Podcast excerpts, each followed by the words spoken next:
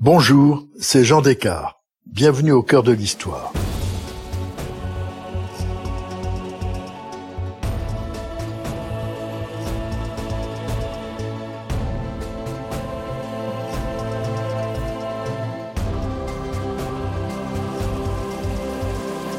Il y a 30 ans, à New York, disparaissait la plus célèbre actrice du monde.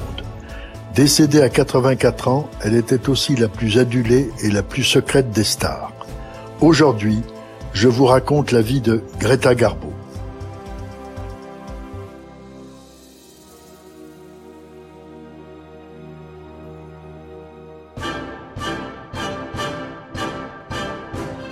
Un événement stupéfiant.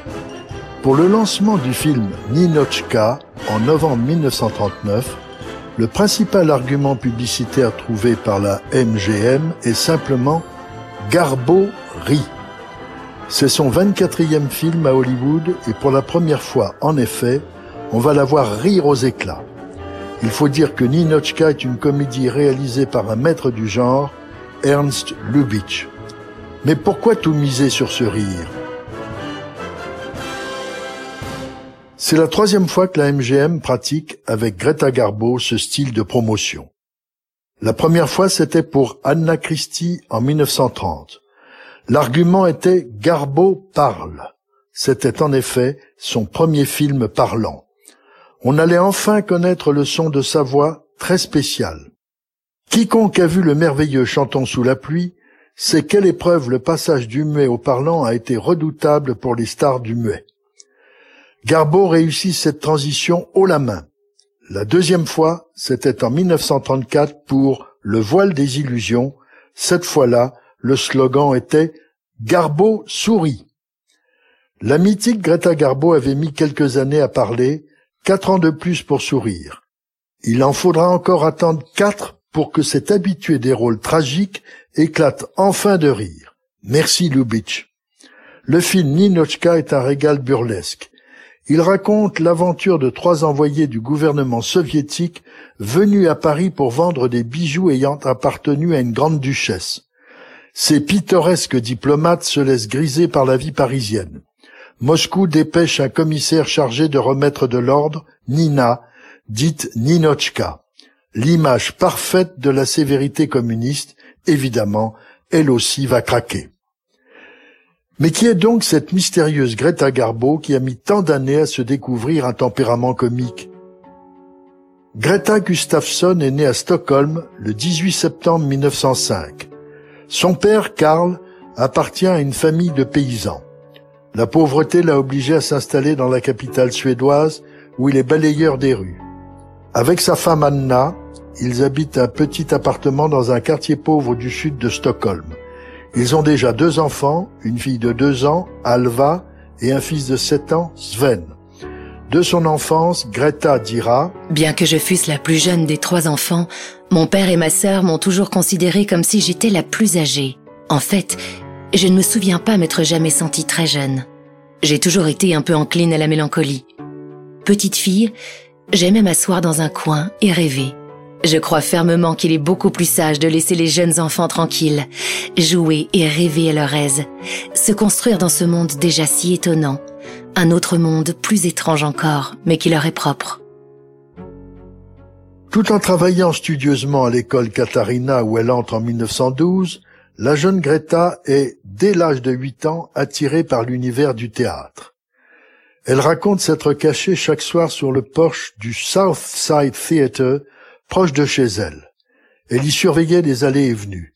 Les spectateurs ne l'intéressaient pas. C'était l'entrée des artistes qui la fascinait. Parfois, elle osait en franchir le seuil et regardait les comédiens aller et venir d'une loge à l'autre dans une odeur de maquillage, de poudre, de sueur et de poussière. À 14 ans, Greta quitte l'école pour s'occuper de son père gravement malade. Il meurt l'année suivante et Greta doit gagner sa vie. Elle est engagée dans le plus célèbre grand magasin de Stockholm, le PUB, initial de son propriétaire. Du rayon emballage, elle va vite être transférée à celui des vêtements pour dames. Son extraordinaire photogénie en fait un modèle pour le catalogue d'été du magasin. Elle pose pour cinq chapeaux. Cela lui permet de faire ses débuts au cinéma en 1921. Un modeste rôle de servante dans Le Gai Cavalier de la firme Scandia. Puis, c'est un petit film pour le 40e anniversaire du magasin. Elle est remarquée dans la rue par un metteur en scène suédois. Il lui donne sa vraie première chance. Elle est engagée pour le film Peter le Vagabond. Mais le tournage est incompatible avec son emploi au magasin. Elle démissionne car elle croit en son avenir de comédienne. Son metteur en scène lui conseille alors d'entrer au Conservatoire royal d'art dramatique de Stockholm. Elle passe son audition et l'y est brillamment reçue.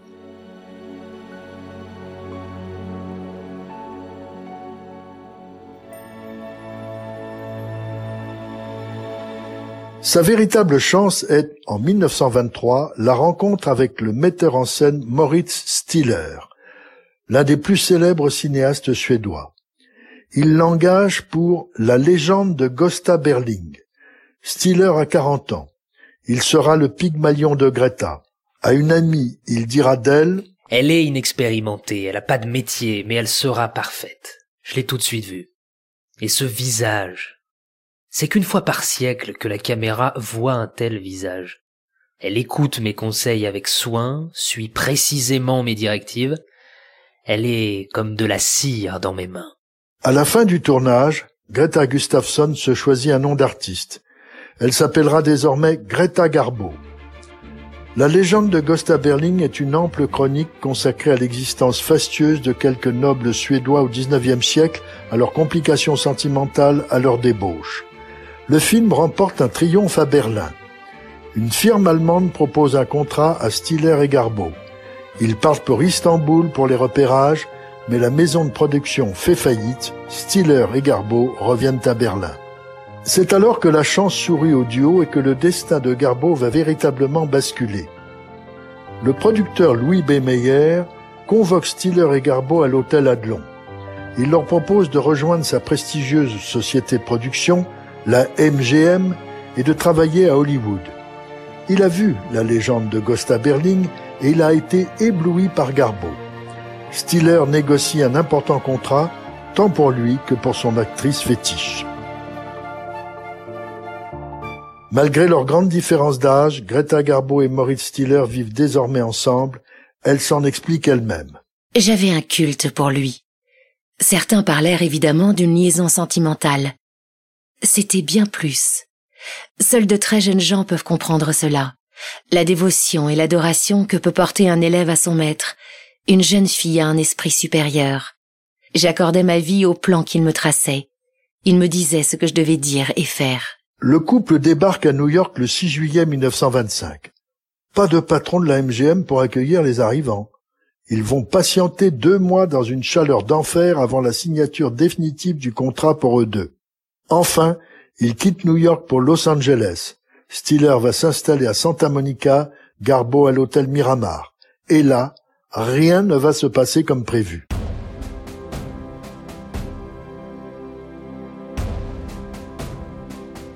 Garbo va tourner son premier film américain, Le Torrent, tiré d'un roman de Blasco Ibáñez, auteur espagnol très à la mode à l'époque. Curieusement, ce n'est pas Stiller qui va la diriger, mais un certain Monta Bell.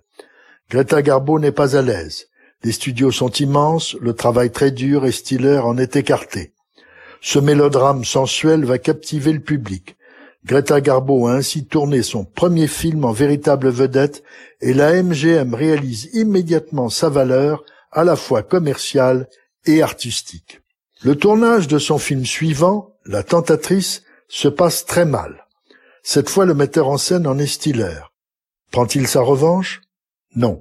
Il ne s'entend pas avec le bouillant jeune premier, vaniteux et jaloux de Garbo. Finalement, Stiller est remplacé derrière la caméra. C'est la dernière fois qu'il aura dirigé Garbo. Maintenant, la créature va dépasser le maître. C'est alors que va naître un couple mythique, Greta Garbo, John Gilbert. Ils se rencontrent lors du tournage de La chair et le diable.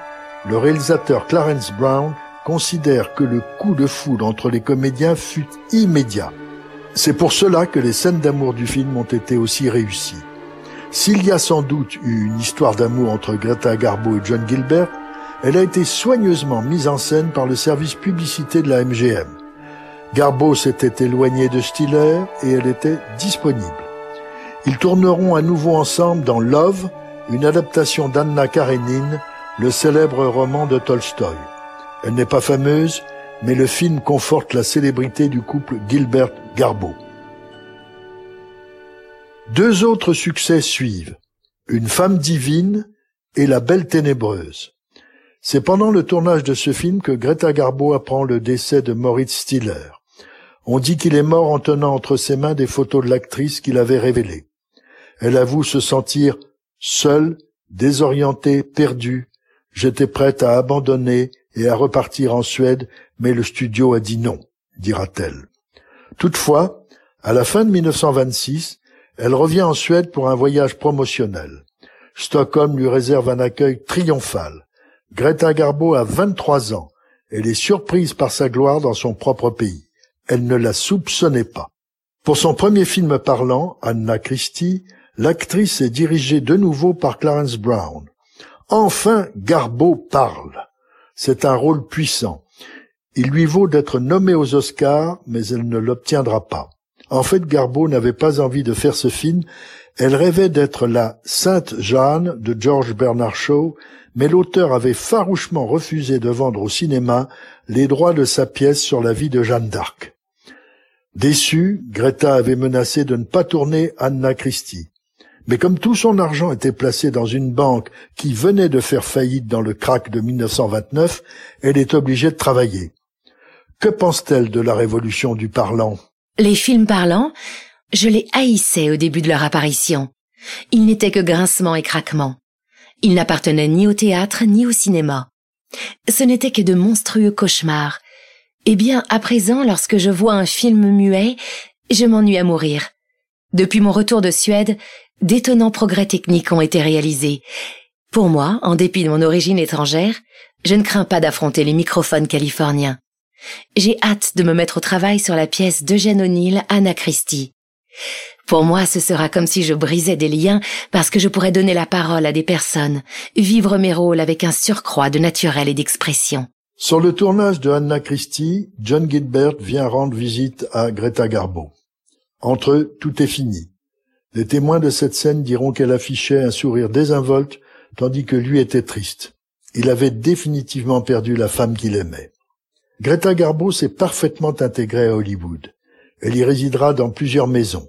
Elle tissera un réseau d'amis parmi lesquels la comédienne française Françoise Roset et son mari le réalisateur Jacques Feder, mais surtout Salka Virtel. Celle-ci deviendra la meilleure amie de Greta et bientôt sa scénariste favorite. Désormais, reine incontestée du Hollywood des années 30, Greta Garbo tourne ses plus grands films, ceux qui vont faire d'elle un mythe et resteront dans l'histoire du septième art. Il y a d'abord Mata Son partenaire est Ramon Novaro, qui est un officier russe amoureux de la belle espionne. Elle est somptueusement habillée par son couturier attitré, Adrien. Ses tenues brodées de danseuses exotiques surchargées de pierreries contrastent avec la sobriété du manteau noir dépouillé qu'elle porte lors de son exécution. Après Matahari en 1932, elle participe à un film choral, Grand Hôtel, tiré du roman de Vicky Baum. Garbo y incarne une étoile de la danse, dépressive et au bord du suicide. Plusieurs intrigues s'entremêlent avec d'illustres stars. Les interprètes sont tous prestigieux, dont John Crawford, l'anti-Greta Garbo. Celle-ci déplorera n'avoir eu aucune scène avec elle. En effet, la Suédoise quitte le plateau à 5 heures et Crawford tourne toute la nuit. Ce sera le plus grand succès commercial de Greta Garbo. Dans Comme tu me veux, adapté d'une pièce de Pirandello, elle joue une femme frappée d'amnésie qui a peur de découvrir sa véritable identité. Garbo est surprenante en blonde platine. Elle a un partenaire prestigieux, Eric von Stroheim. Il a mauvaise réputation à Hollywood, mais elle s'entend parfaitement avec lui. Peut-être la connivence de deux exilés. En 1933, voici le chef-d'œuvre de Ruben Mamoulian, La Reine Christine. Confier le rôle de la fascinante Reine Christine de Suède à une Suédoise est une belle idée. Pour l'occasion, on reconstitue le couple mythique du cinéma muet, Greta Garbo, John Gilbert. Si la réalité historique y est plus que légèrement bousculée, le film est splendide, Garbo trouve là sans doute son plus beau rôle. L'année 1934 est celle où, selon la MGM, Garbo sourit enfin dans Le voile des illusions, d'après un roman de Somerset Maugham. Elle n'a pourtant pas beaucoup de raisons de sourire dans ce drame. Une toute jeune femme accompagne son mari médecin en Chine, elle le trompe avec un séduisant attaché d'ambassade et finalement reviendra vers son époux pour l'aider à combattre le choléra qui fait rage dans la campagne chinoise. L'année suivante, elle retrouve son réalisateur préféré, Clarence Brown, pour une nouvelle adaptation de Anna Karenine, mais très supérieure à la version muette. Suivent deux bijoux, Camille, tiré du roman La Dame aux camélias d'Alexandre Dumas fils, sous la direction brillante de George Cukor. Armand Duval est interprété par un jeune comédien plein de talent, Robert Taylor. L'autre bijou est Marie Walewska de Clarence Brown. Charles Boyer y est un Napoléon très crédible. C'est un très grand rôle pour Greta Garbo, celui d'une amoureuse, résignée, fidèle jusqu'au bout à l'empereur et au fils qu'elle lui a donné. Et en 1939, Ernst Lubitsch l'a fait rire dans Ninochka, nous l'avons vu.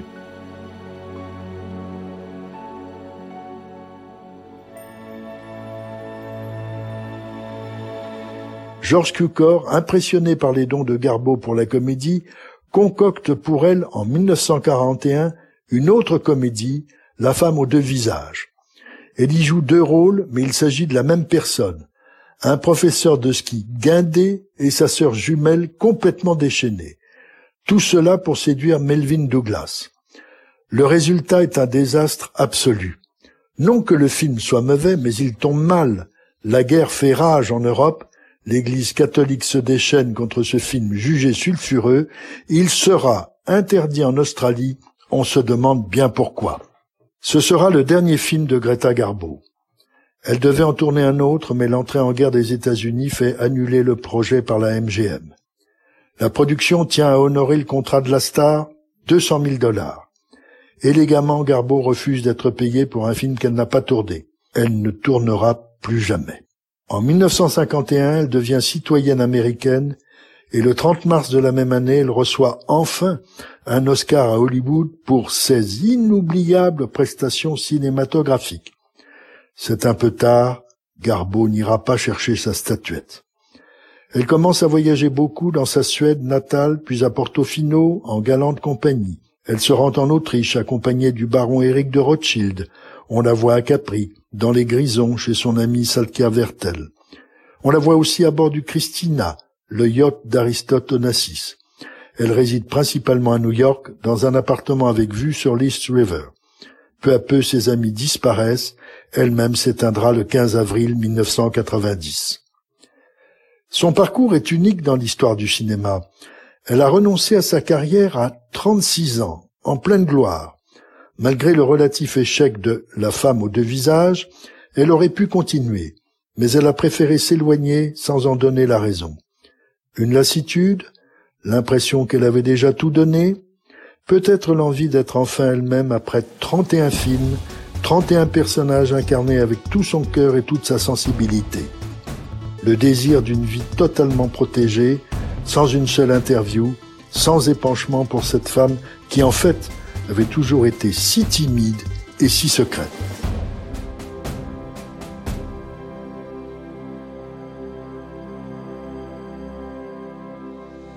Si cette plongée dans l'histoire du cinéma vous a plu, n'hésitez pas à en parler autour de vous et à me laisser vos commentaires sur le groupe Facebook de l'émission. Je vous dis à bientôt pour un nouvel épisode de Au cœur de l'histoire. Au cœur de l'histoire est une production Europe Studio. Ce podcast est écrit et présenté par Jean Descartes. Il a été réalisé par Guillaume Vassou. Pour ne rater aucun épisode, abonnez-vous sur Apple Podcast ou vos plateformes habituelles d'écoute.